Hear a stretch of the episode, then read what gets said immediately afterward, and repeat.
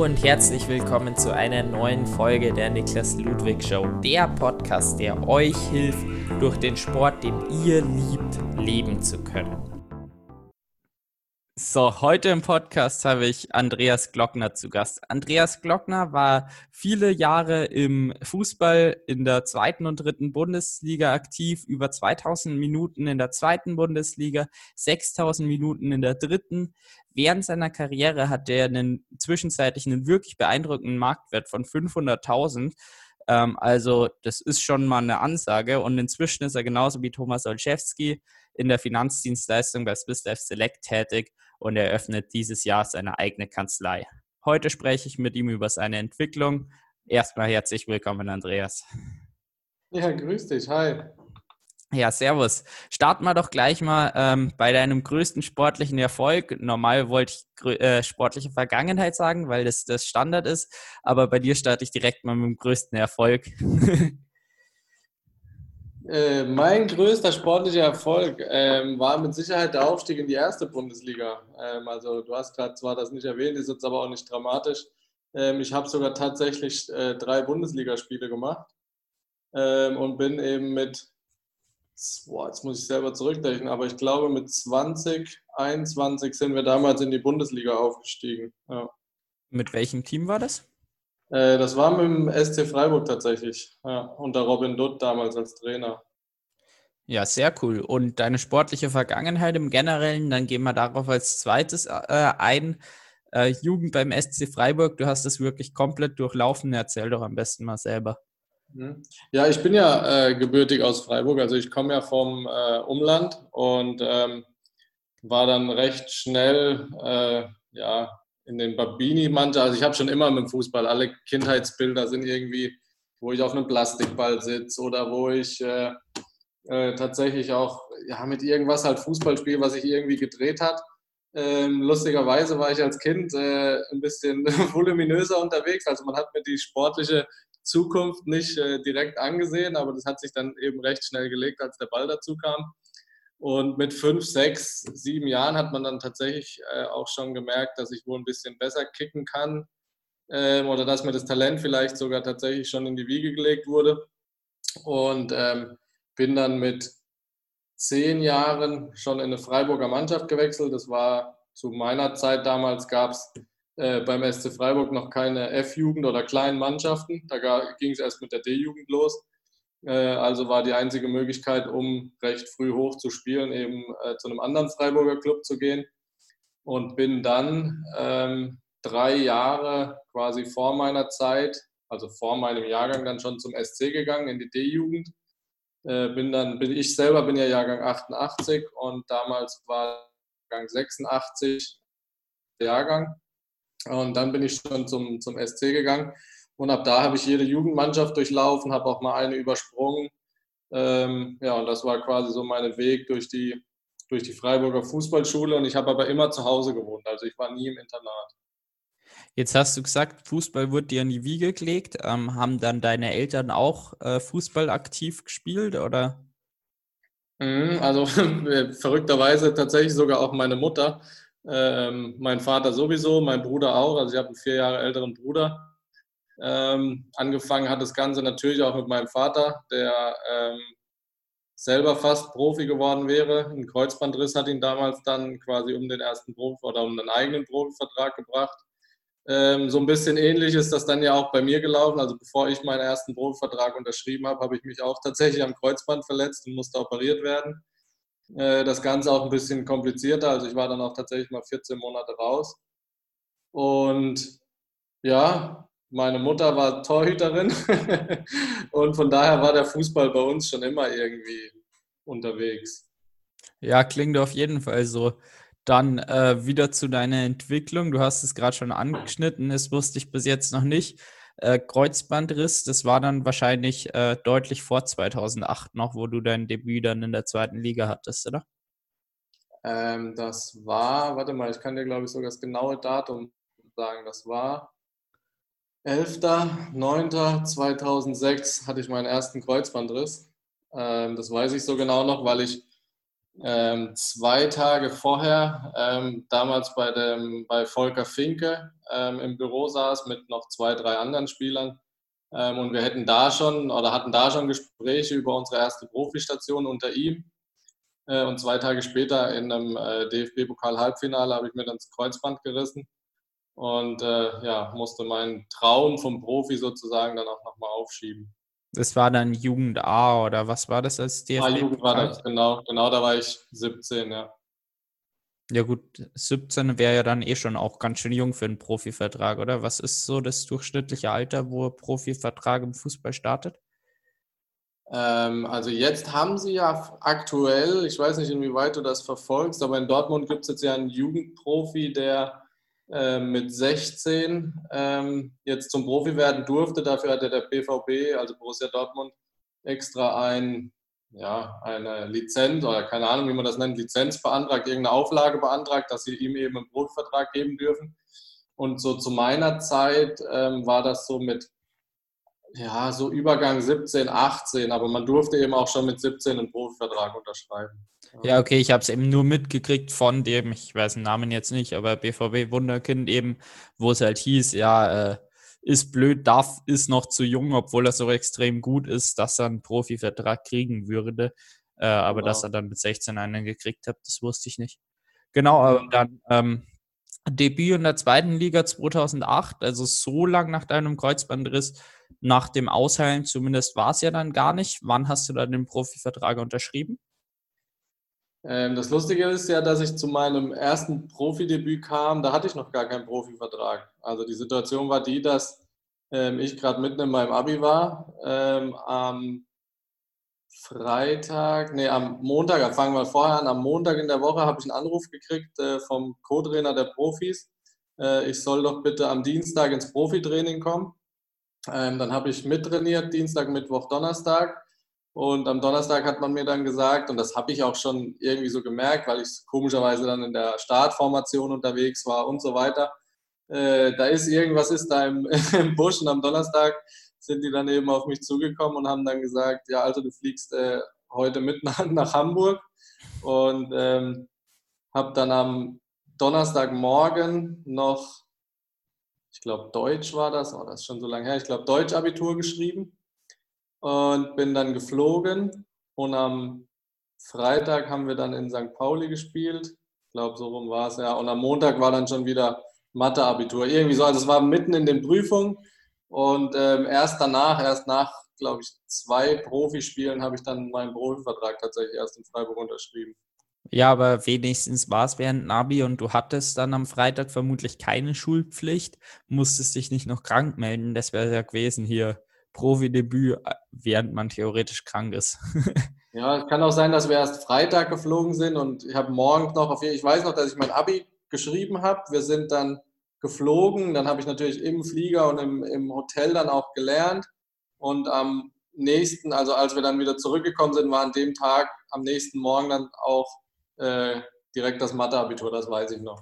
Ja gut, aber so eine Situation, wenn die aufkommt, da glaube ich, steht ein Abitur bei jedem eher hinten an. Also ich meine. Ja, das war mir, muss ich ehrlich gestehen, das war mir auch tatsächlich völlig egal, ob ich da jetzt durchs äh, Abi durchfalle oder keine Ahnung, weil die Chance wollte ich mir natürlich auch nicht nehmen lassen. Ich glaube, das würde doch kein ambitionierter Sportler machen, wenn es so eine Situation gibt, dass man als Profi spielen kann. Also ich meine, das mhm. Debüt, dann hatten wir das erreicht, wo, wofür man die ganze Jugend und Kindheit teilweise schon äh, hingearbeitet hat. Also das wäre schon ein Wunder, wenn man deswegen irgendwas hinten anstellt.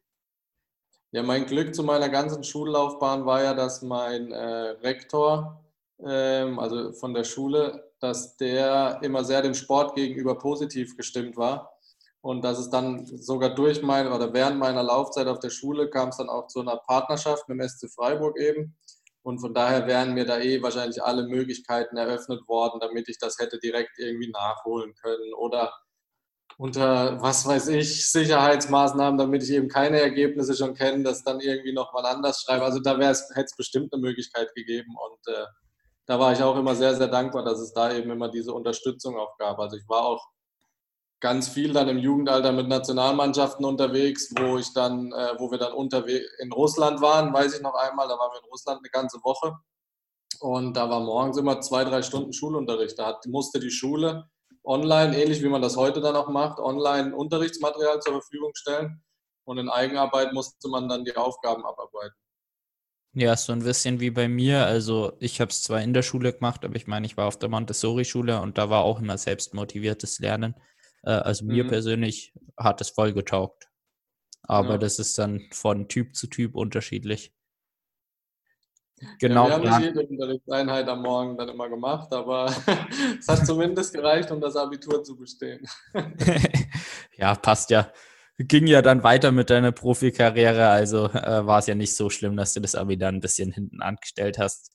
Ähm, 2009, das habe ich jetzt gesehen, ich bin mir nur nicht sicher, ob das stimmt. Hattest du dann schon Bundesliga-Debüt? Stimmt das? Boah, ey, du fragst mich Sachen. Ey. Ich, hab, ich bin übrigens ganz schlecht, was so in die Vergangenheit gucken angeht. Deswegen kann es auch ganz genau, kann's genauso gut sein, dass äh, wir erst am Sonntagabend gespielt haben und nicht am Montag dann das Abi hatte. Also irgendwie so war das auf jeden Fall. ähm, wann ich mein Bundesliga-Debüt gegeben hat. Das kann Jetzt. ich dir tatsächlich, das ist völlig absurd, weil es eigentlich ja der größte Erfolg in meiner Karriere war, dann tatsächlich auch Bundesliga zu spielen. Ich kann dir noch nicht mal sagen, welche drei Spiele ich gemacht habe. Ähm, ich weiß, dass ich in, in Gladbach gespielt habe. Ähm, ich weiß, dass ich in, ich meine, das war Hannover gespielt habe. Und das dritte Spiel kann ich dir nicht mal sagen. Also es war auch zu der Zeit so ein bisschen so, dass ich eigentlich als Jugendspieler, das war auch so mit mein größtes äh, Problem, dass ich sehr, sehr ungeduldig war. Und äh, dass ich zu dieser Zeit eigentlich recht unzufrieden war, auch weil ich eben recht wenig gespielt habe und ich gedacht habe, oh, eigentlich müsste ich doch spielen. Und ähm, deswegen kann ich mich an die Zeit, jetzt so auch Bundesliga-Debüt und so weiter und wie das alles genau ablief und wo ich überall gespielt habe, kann ich gar nicht so genau sagen. Immer wenn ich es dann nachgucke, weil das macht ja dann einem auch jetzt Spaß, vor allem jetzt, wo die Karriere vorbei ist, ähm, zu gucken, in welchen Stadien man eigentlich schon mal unterwegs war und was war so das größte Stadion, die meisten Zuschauer und so weiter. Ähm, an das kann ich mich tatsächlich gar nicht so genau erinnern. Ja, ich habe also ich habe es auch nur eben vermutet, weil ihr ja ähm, zumindest laut der Online-Seite, wo ich jetzt das meiste von dir gefunden habe, 08, 09 Zweitligameister wurdet äh, und damit ja. dann der Aufstieg war. Deswegen äh, bin ich mal von ja, 09. Das Profidebüt äh, 08, nee, was hast du gesagt? Zweitligameister 08, 09? Ja, genau. Ja, dann müsste das Profidebüt 09 gewesen sein, weil da ist ja dann immer äh, die Hinrunde. Und in der Rückrunde wurde ich nämlich ausgeliehen in die zweite Liga. Ja, gut. Äh, finden wir jetzt auch nicht so genau raus. Das weißt du noch am besten. Ich habe jetzt hier nur online ein bisschen Infos äh, da findet man ja. dann doch nicht alles raus.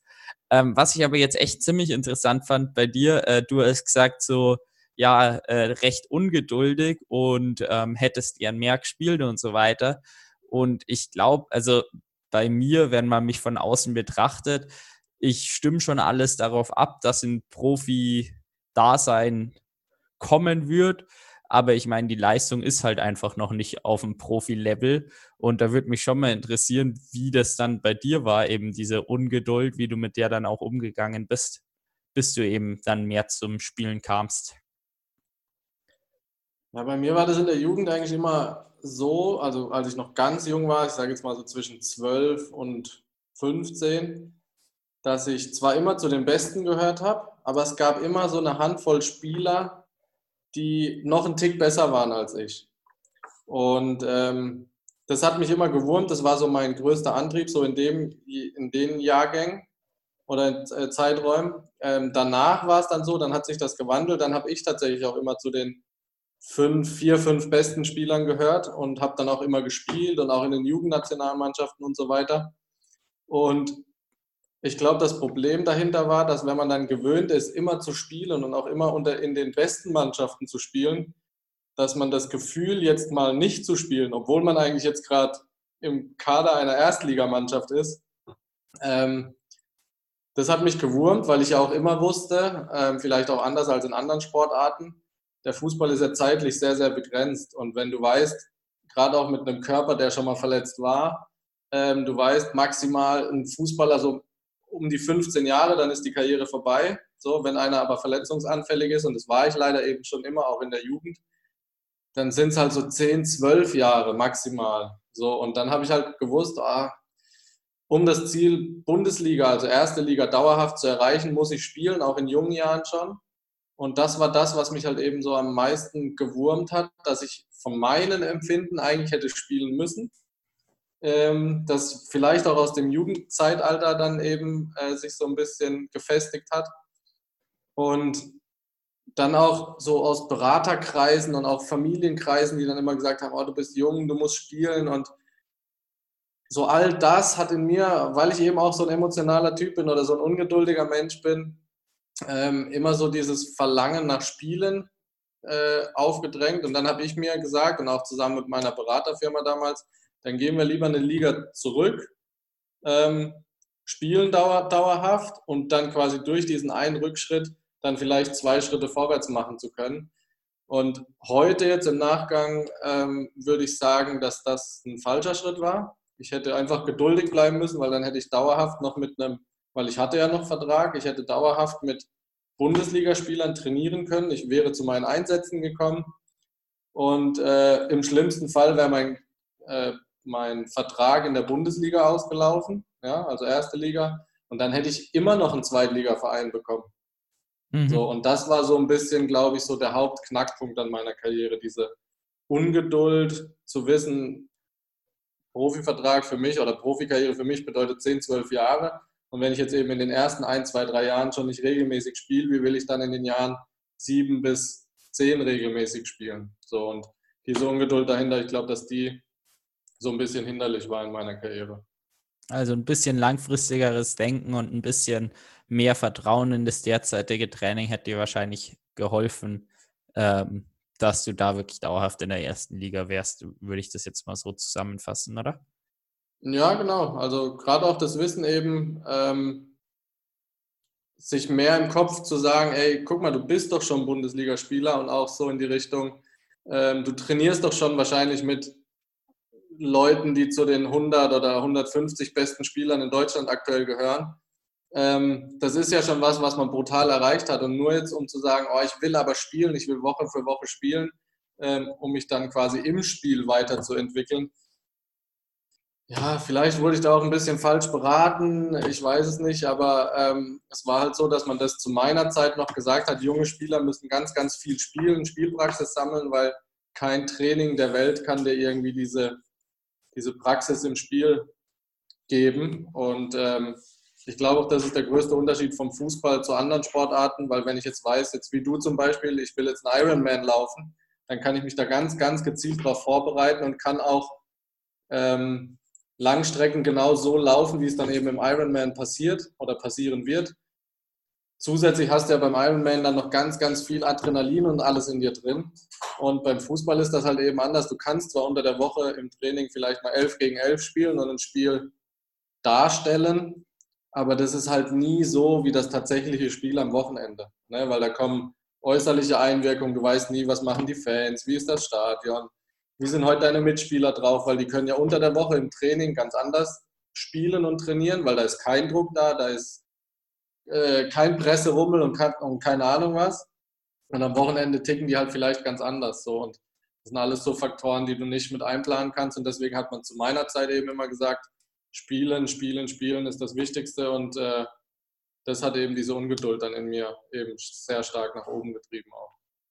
Und wie siehst du das dann inzwischen? Also ähm, ich denke mal in so insgesamt, ähm, wie du sagst, Fußball, Handball, ähm, alles, was halt so Teamsportarten sind, da ist es ja dann extrem wichtig, die Spielerfahrung zu kriegen, weil du, wie du eben sagst, das im Training nicht mitbekommst. Ähm, wie würdest du das dann sehen oder wie kann man das eben gewichten mit Spielerfahrung gegen Training? Also bist du jetzt dann eben heute der Meinung, dass Training in der ersten Liga so viel mehr bringt als Spielerfahrung und Training in der zweiten Liga?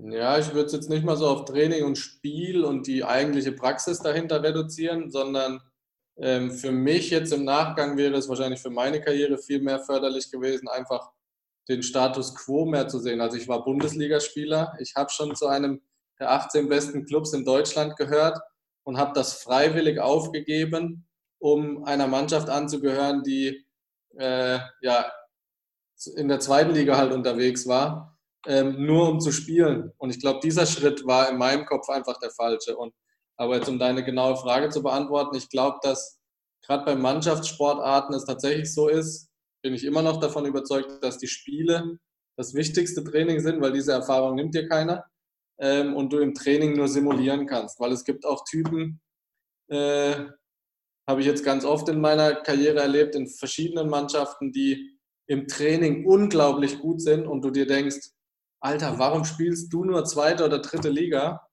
Äh, und wenn du dir dann am Wochenende ins Spiel geworfen hast, äh, kam nichts dabei rum, weil plötzlich der Druck da war, wenn der mal einen Fehlpass gemacht hat und die Zuschauer gepfiffen haben, hättest du den direkt mit auswechseln können. So, und deswegen ist es halt gerade so in diesen Mannschaften, wo dann auch, oder Sportarten, wo dann auch viele Zuschauer unterwegs sind, ähm, geht nichts über diesen eigentlichen Wettkampf. So, und das glaube ich heute immer noch. Und äh, aber trotzdem hätte ich jetzt, um es wieder auf meine Person äh, zurück zu, äh, zurückzuspiegeln, hätte ich in dem Moment einfach mehr Geduld haben müssen. Und ein halbes Jahr ist dann in dem Fall auch nichts. Ne? Ja, genau, genau dann kommt die Spielerfahrung. Also dann, wenn man sich im Training in der ersten Liga bewährt, dann kommt auch wieder ja. das Spielen und da bekommt man wieder die wichtige Spielerfahrung, um dann ja. vielleicht eben auch nochmal in den Clubs aufzusteigen. Ja. Ähm, jetzt würde ich einfach mal noch so ein bisschen das Thema Entwicklung bei dir abschließen, indem wir einfach noch über deine weiteren Stationen äh, sprechen. Wir haben es eben schon gesagt, 2008, 2009 wurdest du dann ähm, Meister in der zweiten Bundesliga, ihr seid eben aufgestiegen. Äh, wie ging es dann danach weiter? Ja, dann wie schon gesagt, dann bin ich ja ähm, ein halbes Jahr in der Bundesliga gewesen. Bin dann ausgeliehen worden nach Koblenz in die zweite Liga und war da eigentlich auch sehr, sehr zufrieden. Habe da auch viel gespielt, habe auch gut gespielt. Habe das auch daran gemerkt, dass ich äh, einige Angebote äh, von Topclubs dann aus der zweiten Liga hatte, was dann im Nachgang leider nicht geklappt hat in der kommenden Transferperiode. Und dadurch, dass ich aber dann gesagt habe, ich habe mich außerhalb jetzt, ich war 14 Jahre in Freiburg, also ist ja eine immens lange Zeit äh, mit Jugend und Profi-Dasein, ähm, wo ich dann auch mal dem Verein gesagt habe, ich habe mich auswärts jetzt schon auch gut gefühlt. Ne? Ich war nicht mehr, wie sagt man im Sport so schön, das eigene Pferd im Stall. Ähm, und ja, durch diese Aussage dann auch öffentlich ähm, habe ich mir selber dann auch wieder so ein paar Steine in den Weg gelegt. Ähm, bin dann in die dritte Liga gewechselt, also aus der Bundesliga zurück in die dritte Liga. Ähm, und aus dieser dritten Liga kam ich, jetzt speziell auch vielleicht mit meinem Spielstil, der, der schon halt sehr auf Technik und so ein bisschen aus war, ähm, dann nicht mehr raus. So, und deswegen war es dann auch im Prinzip dann danach auch eine lange Drittligakarriere ähm, mit Höhen und Tiefen. Aber wie gesagt, ich möchte die Zeit nicht missen. Ich hatte unglaublich spannende Jahre und äh, bin da auch im Nachgang sehr, sehr zufrieden mit. Jetzt würde ich noch mal ein bisschen nachhacken. Woran lag das dann, dass, äh, wenn du eben so viele Angebote aus Topclubs in der zweiten Liga hattest, äh, da die Transfers dann eben nicht geklappt haben?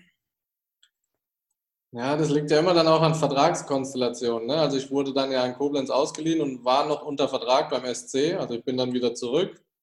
Ähm, habe dann aber öffentlich halt schon in ein, zwei Interviews, wie man das halt als junger Spieler dann auch mal sagt, ähm, gesagt, dass außerhalb hat es mir einfach sehr, sehr gut gefallen. Ich habe mich wertgeschätzt gefühlt. In Freiburg hatte ich halt immer den Status des Azubis so ein bisschen, ne? also eigener ausgebildeter Spieler nicht jetzt irgendwie von außerhalb dazugeholt, sondern ich war halt der Lehrling. Und diesen Status hat, das hat mir außerhalb gefallen, dass ich diesen Status nicht mehr hatte. Und ähm, dann kamen relativ schnell zwei äh, sehr, sehr gute Angebote, wo ich mich auch mit einem Verein schon direkt geeinigt hatte. Ähm, und dann gibt es ja immer zwei Seiten. Der Spieler auf der einen Seite, der sich mit dem neuen Verein einigen muss, das war bei mir relativ schnell und einfach zu machen. Aber dann hat halt der Verein oder in dem Fall dann der SC eben gemerkt, ähm, dass da schon ein paar Vereine jetzt innerhalb der ersten wenigen Transfertage auf, auf den Verein auch zukamen. Und dann ging es letztendlich ums Geld. Ne? Und da mache ich heute auch im Nachgang keinem mehr einen Vorwurf, weil der Verein hat halt dann gesagt, okay, wir haben den Spieler 14 Jahre ausgebildet, jetzt wollen wir auch ein bisschen entlohnt werden dafür. Und diese Summe, die dann aufgerufen worden, das waren dann übrigens auch diese 500.000 Euro Marktwert, ähm, die wollte man zu damaligen Zeiten, waren das unglaubliche Summen für einen jungen Spieler. Die wollte kein Verein bezahlen und deswegen ähm, hat das dann mit dem Wechsel auch nicht geklappt. Okay, ja gut. Ähm, Jetzt hast du es gerade schon angesprochen, du bist recht extrovertiert und dann in Interviews eben auch mal emotional. ähm, ich wollte das Thema eigentlich erst später anschneiden, ähm, jetzt passt es aber ganz gut. Äh, wie ist denn das mit der Emotionalität auf dem Platz? Ich denke mal, wenn man dann halt so richtig emotional in dem Spiel drin ist und halt voll dafür brennt, dieses Spiel zu gewinnen, dann kann es ein Riesenvorteil sein. Aber du hattest jetzt auch schon ein bisschen angesprochen, eben wo diese Emotionalität ein Nachteil war. Ähm, ja, jetzt würde es mich einfach mal selber interessieren, wie war das bei dir mit den Emotionen?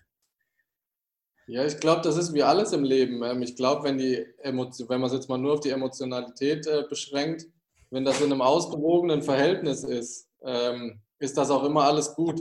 Bei mir war es leider immer so, dass das Emotionale immer sehr überwiegt hat und ähm, zum Beispiel halt auch in Momenten, wo man vielleicht mal besser eben, ich sage es jetzt mal auf gut Deutsch, die Schnauze gehalten hätte, habe ich halt trotzdem was gesagt. Egal, ob ich jung war, egal, ob ich später zu den erfahrenen Spielern gehört habe. Ähm, mir war es immer wichtig, meine Meinung auch äh, kundzutun, auch gegenüber Trainern zum Beispiel. Ich war nie einer, ich konnte nicht schlafen, wenn ich meine Meinung nicht gesagt hatte. Also ich habe das tatsächlich schon auch mal ausprobiert, in einem anderen Moment auch mal nichts zu sagen und konnte dann aber nicht schlafen, zum Beispiel, weil ich einfach nicht ich selber war und ähm, ja, so hatte das eben keine, kein ausgewogenes Verhältnis mehr. Und jetzt auf Spiele bezogen war es dann halt so, wenn der Schiedsrichter zum Beispiel dann halt auch mal nicht so gepfiffen hat, wie ich das gesehen habe, um es jetzt so auszudrücken, ähm, dann habe ich also mich einfach falsch gepfiffen hat, gell? Genau, in meinen Augen falsch gepfiffen hat, genau ähm, dann habe ich das halt auch getan. So. Und das hat mich auch ganz, ganz viel Geld gekostet, aber das war halt so. Und das konnte ich auch wirklich äh, so gut wie in keiner Mannschaft anlegen, äh, ablegen. Und ich glaube, dass es umso älter ich wurde, umso schlimmer wurde das auch nochmal. Also ich weiß jetzt auch gerade so in den letzten zwei, drei Jahren, ich glaube, da habe ich tatsächlich, obwohl ich ja äh, dann auch in der dritten Liga oder dann sogar am Schluss noch in der vierten Liga unterwegs war, mehr Geld bezahlt als zu Zeiten in Bundesliga, also zu, zu, Zeiten von Bundesliga oder zweite Liga. Also so eine emotionale Ader, die kann dann auch tatsächlich mal hindern ne? und auch mal den Trainer gegen dich bringen und so weiter, was ja auch der Karriere dann eben ein paar Steine in den Weg legen kann. Ja, vielleicht hat man da auch in der ersten Liga tatsächlich ein bisschen mehr Betreuung, so mental, äh, weil ich glaube, das hätte dir tatsächlich auch noch gut getan. Also äh, du hast schon ein paar Herausforderungen gesagt, auch eben Lösungen im Nachhinein jetzt. Ähm, aber diese mentale Betreuung hätte dir wahrscheinlich sogar noch deutlich geholfen, oder? Ja, ich glaube, das ist, also wir hatten das zu Bundesliga-Zeiten, äh, damals unter Robin Dutt hatten wir tatsächlich auch einen Mentalcoach. Ähm, bei dem war ich auch. Ähm, ich hatte dann nochmal einen zu Zeiten von, wo ich in Osnabrück gespielt habe. Ähm, das waren beides super, super Mentalcoaches und ich habe auch da tatsächlich echt viel für mich mitgenommen.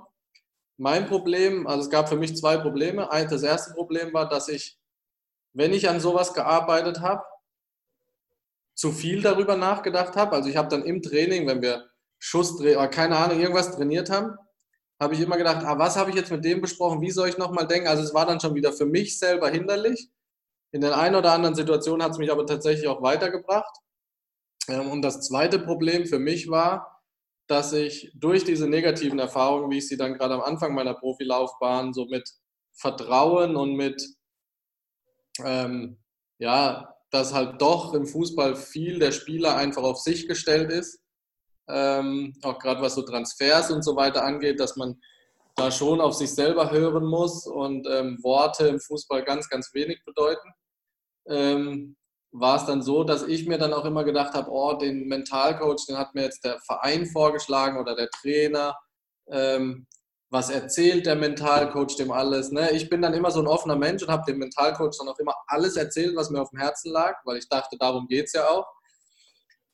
Wo ich im Nachgang dachte oder mir dann tatsächlich auch das ein oder andere Mal gedacht habe, war das jetzt so sinnvoll, dem alles zu erzählen, weil so wie das dann auch manchmal seinen Verlauf genommen hat, habe ich mir dann für mich immer die Rückschlüsse gezogen. Wahrscheinlich hat er das ein oder andere dann doch weitergegeben, was mir gar nicht so recht ist, wo ich dann auch in diesen Mentalcoach vom Verein recht schnell das Vertrauen verloren habe. wo ich sagen würde, wenn Mentalcoach, glaube ich, ist sehr sinnvoll, aber wenn, dann sollte sich jeder Spieler einen eigenen suchen, dem er auch zu 100 Prozent dann vertrauen kann, ohne dass die Verbindung zum Club besteht. Ja, also das wäre jetzt auch so das, wo ich gesagt hätte. Also im Triathlon hat man, glaube ich, recht wenig das Problem, dass da dann Mentalcoach und Trainer noch groß kommunizieren, weil das ja eigentlich alles aus vielen Ecken zusammengeholt wird.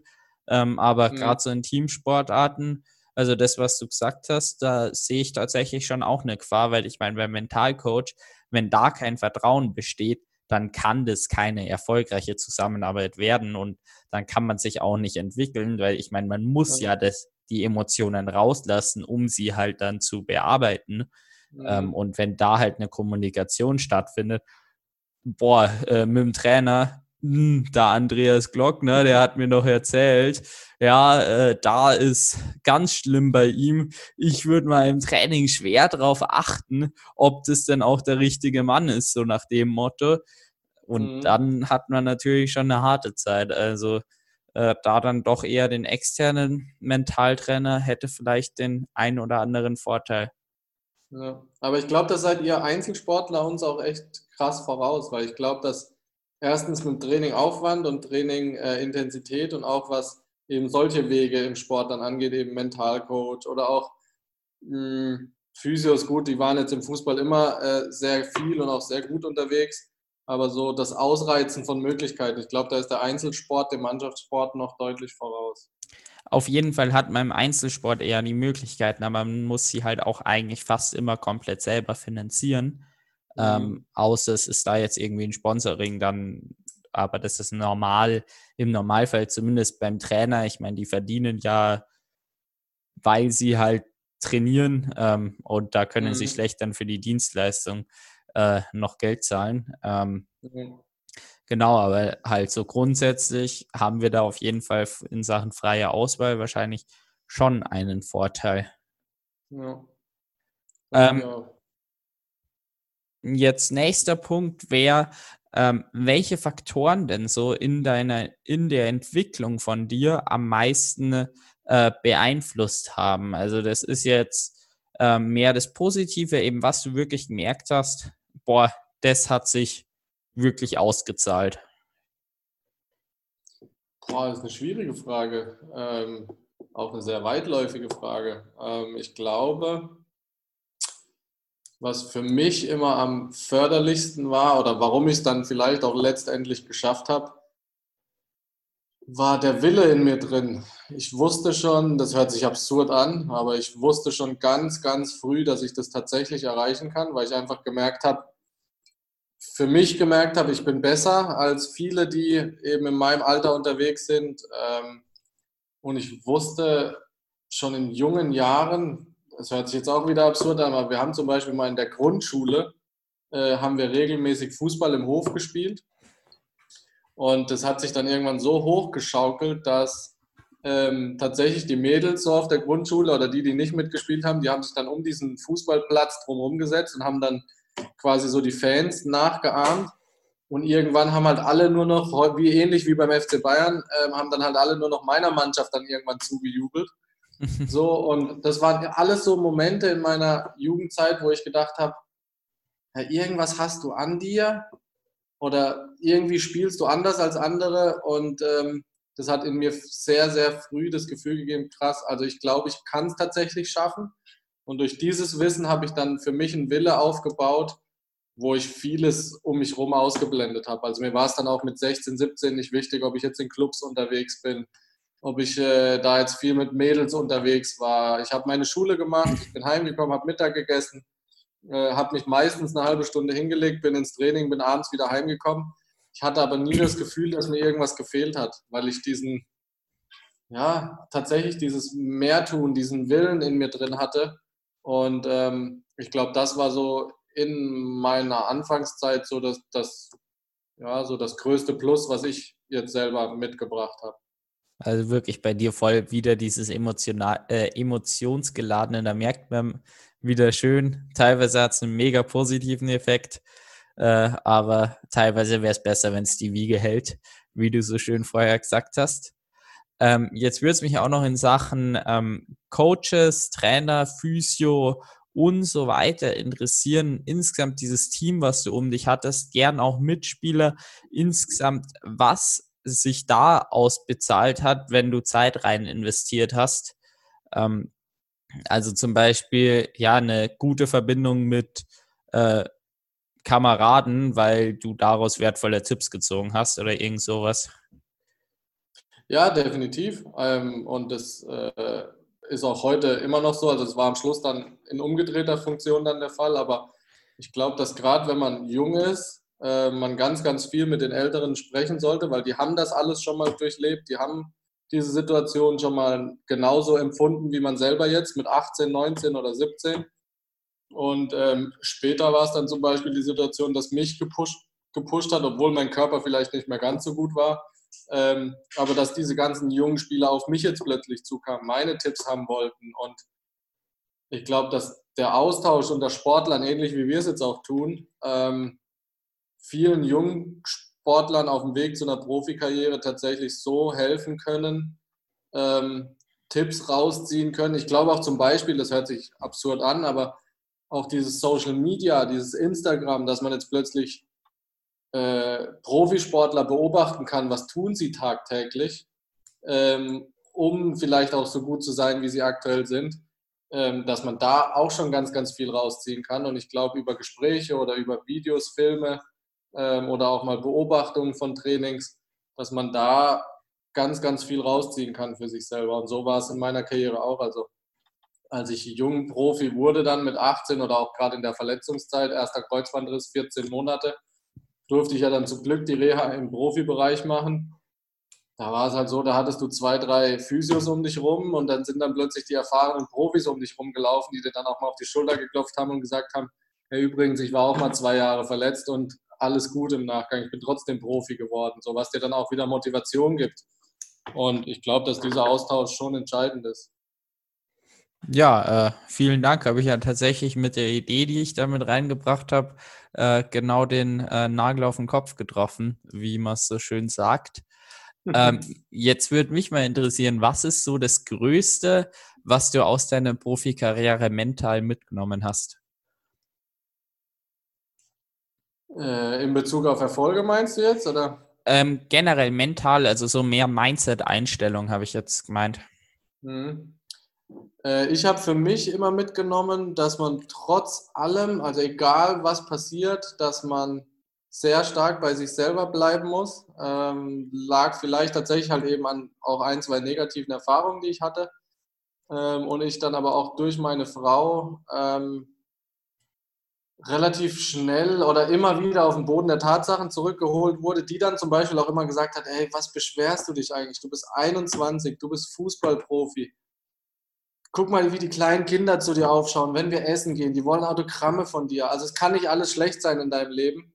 Ähm, wo ich dann für mich darüber tatsächlich auch so eine mentale Stärke entwickelt habe, dass mir irgendwann es auch egal war, ob ich kritisiert wurde oder nicht, ähm, weil ich wusste, was kann ich, ähm, was kann ich nicht, ähm, aber das halt auch über die Jahre, also das ist auch mit 17 schon abgeschlossen sondern ich würde sagen, dass, dass man den auch heute jetzt nach meiner Karriere, wenn man jetzt auf meinen normalen Beruf geht, dass man, das, kann, das hast du nie vollends durchlaufen. Aber äh, ich glaube so, dass dieses, diese mentale, also dieses sich immer wieder bewusst machen, wie gut man eigentlich ist, dass das nicht und das auch nach außen zeigen. Also ich war ja dann auch, ich bin ja auch eher extrovertiert.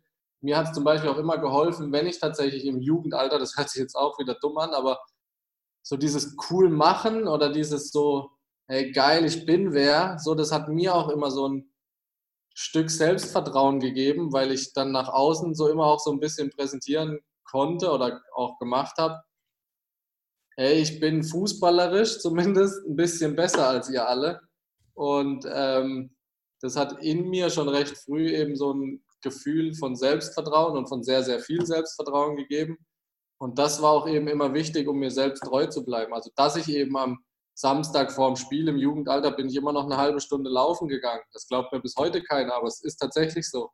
So und davon habe ich mich auch nie abbringen lassen. Und ich glaube, dass diese mentale Stärke zu wissen, was man kann, wie gut man ist, dass man sich die auch ein Stück weit einreden kann und dass die aber auch einen bewusst stärken kann. Mhm. Ähm, das heißt, also du hast am Anfang jetzt bei sich selbst bleiben äh, gesagt. Das heißt auch einfach mehr dann die Situationen ähm, reflektieren, die passiert sind und eben da halt den Fokus auf sich zu legen. Oder wie genau war das jetzt gemeint? Genau, einfach ähm, ähm ja, also auf sich selbst bleiben, meine ich damit. Ähm, ich bin ja durch meine, durch meine Laufzeit hatte ich ein, zwei Rückschläge, auch schon im Jugendalter, weil mein Knie schon immer so ein bisschen eben ein Hindernis war. Und für mich war immer wichtig, oder ich war immer sehr schnell emotional, ähm, habe ich ja gerade schon erzählt, wo ich dann gesagt habe, heute war es wieder ein scheiß Training, ich glaube nicht, dass ich spiele am Wochenende und so weiter und so fort. Und ich dann über Gespräche mit Familie oder mit meiner Frau, meiner heutigen Frau dann zum Beispiel so ein bisschen auf den Boden der Tatsachen zurückgeholt wurde in jungen Jahren und darüber hinaus eben für mich so eine Stärke entwickelt habe, ähm, mir immer wieder zu sagen, was hast du erreicht? Du bist mit 20 Zweitligameister geworden. Du hast über 40 äh, Zweitligaspiele gemacht. Äh, in der Saison, wo wir aufgestiegen sind, warst du im Prinzip Stammspieler und so weiter. Das musste ich mir immer wieder sagen. Und das meine ich eben so mit bei sich selbst bleiben. Ne? Also unbeeinflusst zu bleiben von äußerlichen Eindrücken. Mhm. Ähm, jetzt hast du gerade schon Vorbereitung für dein Spiel angesprochen. Äh, 30 Minuten laufen finde ich recht interessant, weil jetzt rein für die Muskulatur äh, nach so einem Lauf äh, ist sie vermutlich nicht mehr die allerfrischste oder war das dann einfach ganz locker, um ähm, Kopf frei zu kriegen oder wie sah eben so deine Vorbereitung vom Spiel insgesamt, äh, insbesondere jetzt mit dem Lauf aus? Genau, also ich bin, ähm, das habe ich mir mal angewöhnt, da war ich im Jugendalter. Ich glaube, das hat mir auch irgendjemand mal erzählt, dass das angeblich ein Profi machen würde. Und darüber konnte man mich zum Beispiel auch immer beeinflussen, ähm, wenn das andere schon erfolgreich gemacht haben. Und dann habe ich mir mal angewöhnt, eben morgens, also wir haben ja meistens ab Sonntag um 11 Uhr spielt man meistens in der Jugend. Und ähm, dann hatte ich mir auch angewöhnt, eben um sieben oder um halb acht den Wecker zu stellen, bin dann ganz locker. Wir hatten so einen kleinen Hund bin dann ganz locker eine ganz kleine Runde gelaufen. Das war mehr so ein Anschwitzen. Ähm, bin dann heim, habe geduscht. Also da ging es mehr um den Ablauf. Da ging es nicht darum, meinen Körper anzusch also so, so vorzubereiten, sondern es war einfach für mich ein Ritual, was mich schon da um halb acht morgens schon eingestellt hat aufs Spiel und äh, das hat mir einfach gut getan. Ja, also auf jeden Fall mehr das Mentale.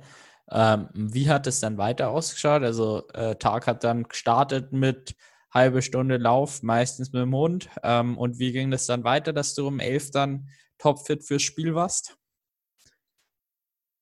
Puh, das ist natürlich schon lange her. Dann war, bin ich ganz normal duschen gegangen. In der Zeit hatte meistens meine Mutter oder mein Vater schon ein Frühstück gerichtet, weil das machte man ja mit 15, 16, 17 auch nicht selbst. ne? Zumal die mich ja dann auch zum Spiel fahren mussten. Und ähm, dann sind wir ganz normal zum Treffpunkt gefahren und dann hast du ja diese mannschaftliche Vorbereitung, ne? dass über die Mannschaftsaufstellung gesprochen wird, dass über Taktik gesprochen wird. Dann wird sich ja nochmal mit der Mannschaft warm gemacht und dann geht ja auch das Spiel schon los. Also ich hatte da einfach für mich meinen festen Ablauf, der mich einfach auf 11 Uhr getrimmt hat, dass da mein Körper auf Höchstleistung war. Ja, klingt auf jeden Fall so. Also wenn ich es mir dann so gedacht habe, wenn man um halb acht, acht dann irgendwann vom Laufen heimkommt, dann noch isst ähm, und duscht, dann ist eh schon dreiviertel neun und dann noch zum Spiel fahren und warm machen und so weiter. Da ist die Zeit eh schon vorbei. Aber dann hat man auf jeden Fall ab dem Aufstehen, Sonntag in der Früh, dann ähm, ja den immer gleichen Ablauf. Ja, und definitiv. sowas macht einen dann auch rennfit auf jeden Fall. Mhm. Genau, jetzt würde ich noch ein bisschen in deine äh, Position im Team eingehen. Ähm, du hast ja. eben gesagt, du warst sehr emotional. Ähm, jetzt würde es mich mal interessieren, was für eine Position hast du dann im Team eingenommen, beziehungsweise hast du da überhaupt bewusst eine Position eingenommen? Nee, das war eigentlich von Mannschaft zu Mannschaft unterschiedlich. Also ich war, was mich auch ja, stolz machen, ist immer so ein blöder Ausdruck, finde ich, aber was mich über meine Karriere tatsächlich so ein bisschen stolz macht, ist, dass ich es tatsächlich immer geschafft habe, ich selbst zu bleiben. Wie sich das aber dann innerhalb der Mannschaft entwickelt, das wusste ich ja von vornherein gar nicht. Ähm, für mich war immer wichtig, äh, bei mir selbst zu sein, dass ich auch meine Meinung vertrete, egal ob ich mir damit Feinde mache oder ob ich äh, äh, mir dadurch Freunde mache. Also ich habe das nie bewusst gesteuert. Ähm, und das ist mir heute auch noch wichtig. Also wenn ich mit dem Nachbar Probleme habe, dann sage ich ihm das einfach. Äh, und wenn er dann drei Wochen sauer auf mich ist, dann ist es halt so. Aber ich kann in den Spiegel schauen und habe ihm die Wahrheit gesagt, wie es mir auch damit geht. Ähm, das ist aber generell über meine zwölf Jahre äh, Profifußball immer gut angekommen, gerade bei meinen Mitspielern. Ähm, die wussten immer, ey, wenn ich mit dem Andi rede, dann kriege ich eine ehrliche Antwort, ich kriege eine ehrliche Meinung. Ähm, ich war auch immer so ein bisschen klar durch meine lockere, man kann ja auch emotional, kann man ja auch sagen, lockere Art oder eben eine Art, der jetzt nicht über alles nachdenkt explizit. Ähm, kam ich schon immer gut mit Menschen aus. Also ich hatte in den Mannschaften relativ schnell immer auch eine Handvoll gute Freunde, mit denen man auch in der Freizeit viel gemacht hat.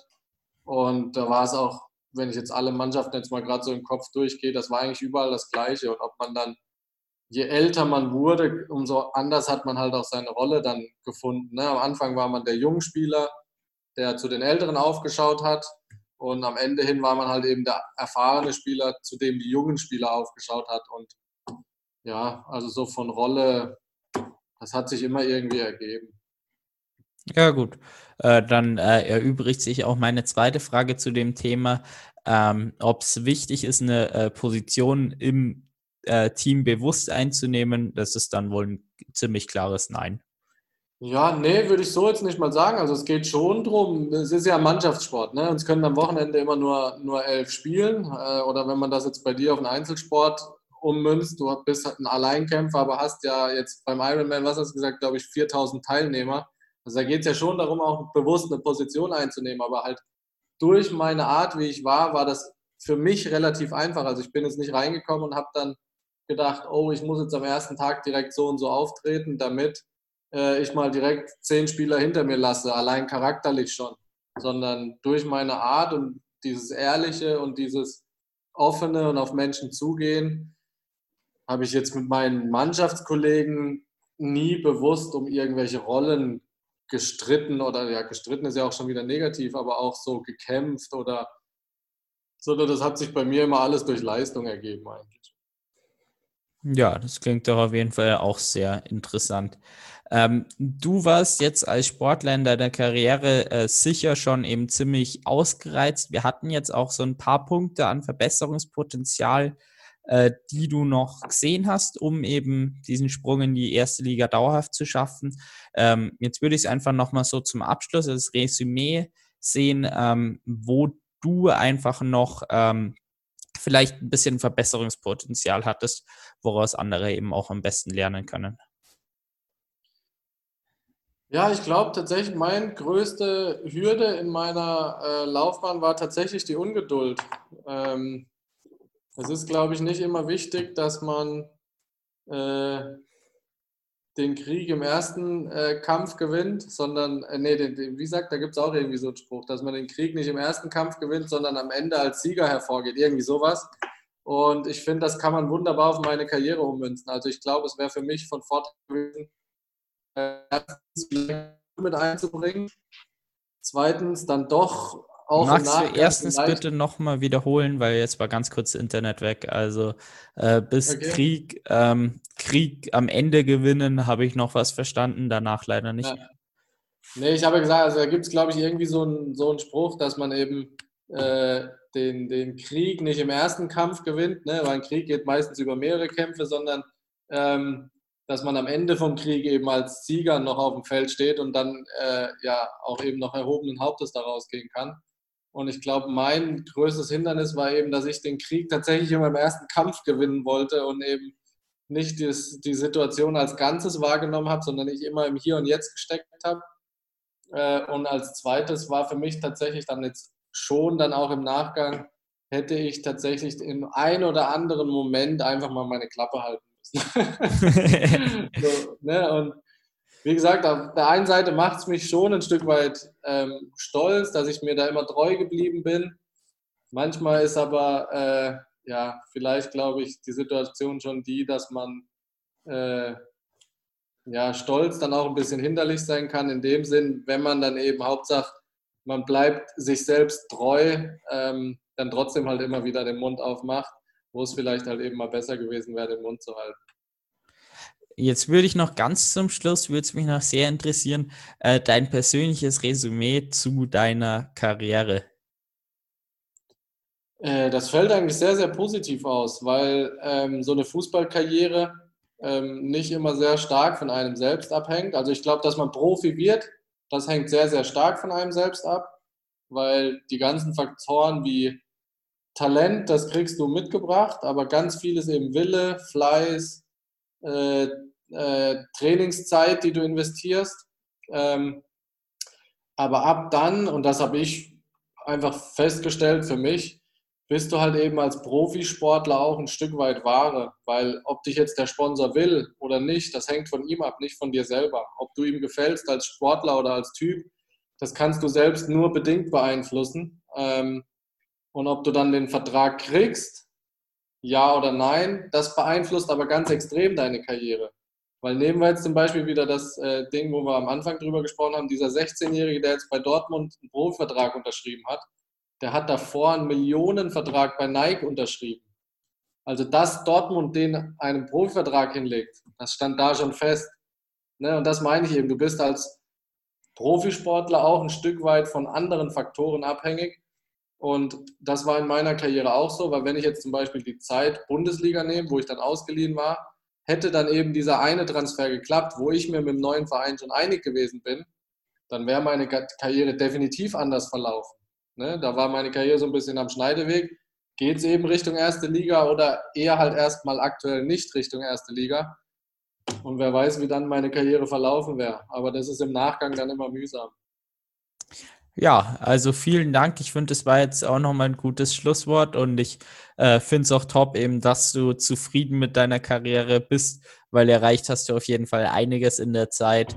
Ähm, genau, will ich einfach hier Schluss machen mit dem Podcast. Hat sehr Spaß mit dir, Spaß gemacht, mit dir zu reden und einfach mal gemeinsam über deine Karriere zu reflektieren und äh, zu schauen, was wir ja alle daraus mitnehmen können. Ja, vielen Dank auch. Hat echt Spaß gemacht. Mein erster Podcast. ja, das, das fand ich wirklich ganz lustig, als du am Anfang gesagt hast, ja, ich musste erst mal meine Frau fragen, äh, was denn Podcast ist. Ähm, ja, ja, ich habe mich, hab mich äh, früher immer über meinen Vater lustig gemacht, dass der sowas nie gecheckt hat, aber ich merke, die Zeit, äh, die macht vor sowas nicht halt. Also ich muss tatsächlich erstmal nachfragen, Podcast, ist das online, sieht der mich und so weiter, wie läuft das alles ab? Ja, hat, hat ja jetzt auf jeden Fall gut geklappt. Also ja, äh, hast guten Input gegeben, genau das, was das Ziel von dem Podcast hier ist. Also alles super. Vielen Dank.